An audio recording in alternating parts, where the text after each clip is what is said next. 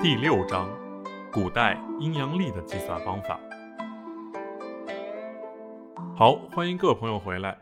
在第五章节里头啊，我们讲到了十神六亲这套社会伦理系统。那中间的这些东西你还记得吗？哎，比如我们的印星、食伤星、财星、官杀星，还有比劫星，对不对？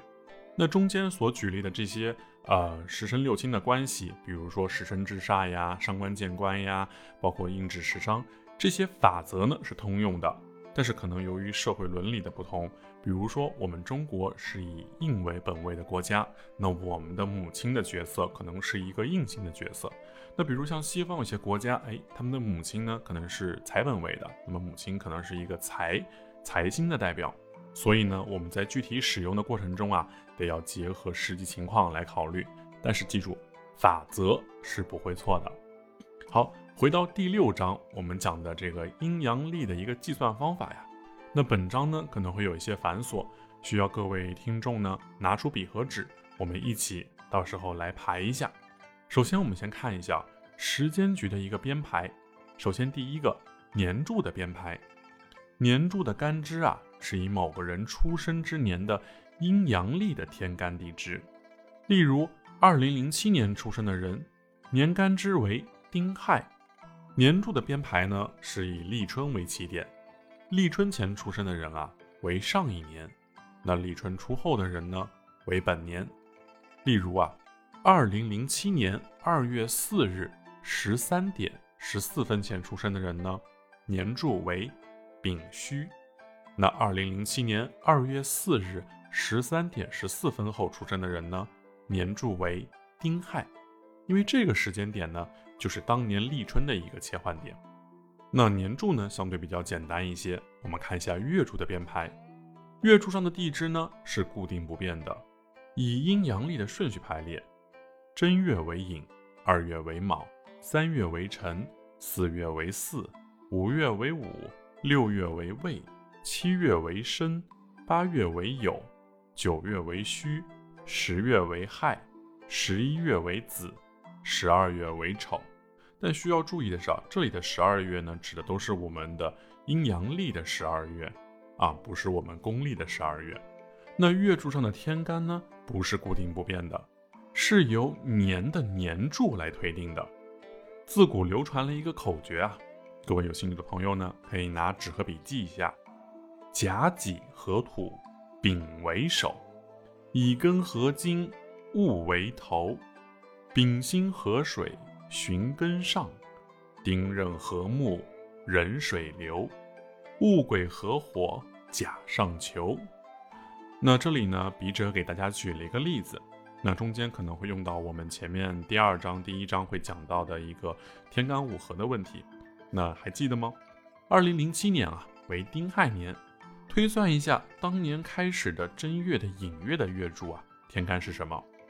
那丁的合化对象是什么？对，是壬，所以丁壬合化木。那生木的是什么呢？生木的是水。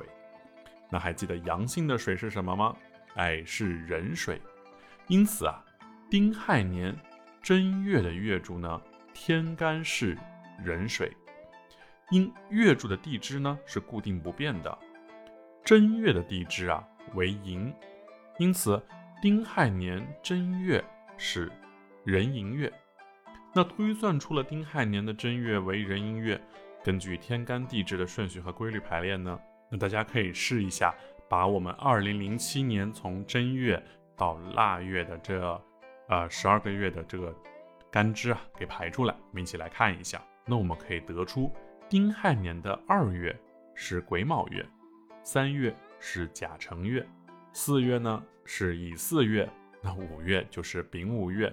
那以此类推，六月是丁未月，七月是戊申月，八月是己酉月，九月是庚戌月，十月是辛亥月，十一月是壬子月，十二月是癸丑月。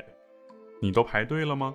哈 好，我们再来看一下接下来这个日柱的编排啊，这个是最难的，也是最复杂的。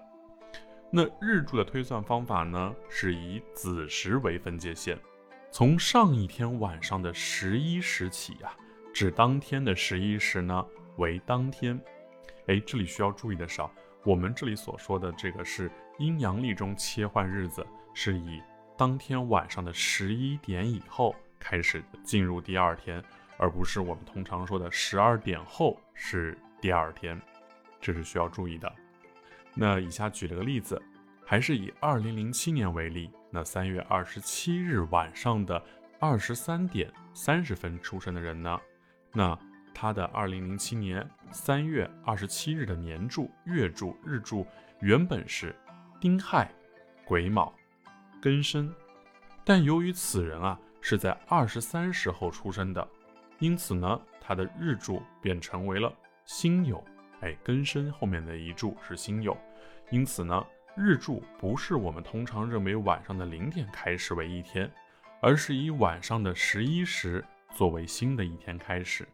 那我们通常也会称之为这个叫早子还是晚子，这个子时每次我们在核对的时候啊，一定要反复确认一下，避免不必要的穿害。那日柱的排法呢，一般我们是建议大家去查询这个万年历，但是也有一些有时候我们没有办法去使用这些万年历或电子设备来推算的时候呢，我们也是有日柱的推算方法的。那笔者呢，在请教了上海唐洪生老先生的基础上呢，研制出了两套日柱的推算法。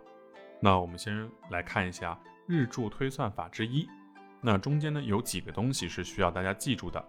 首先呢，第一个叫熟记三个世纪常数。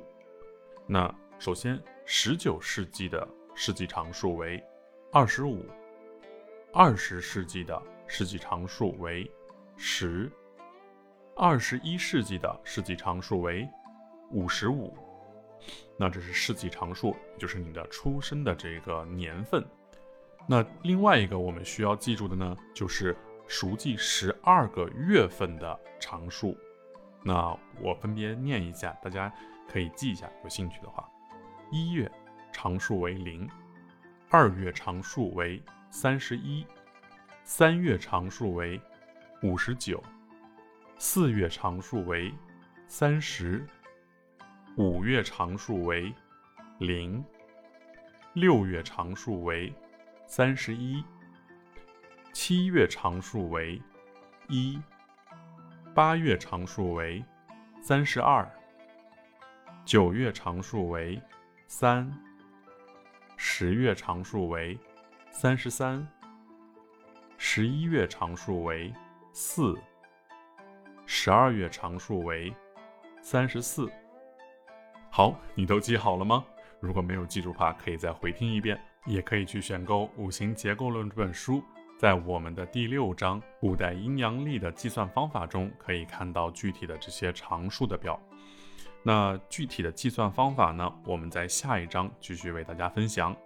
好，下一章我们再见喽。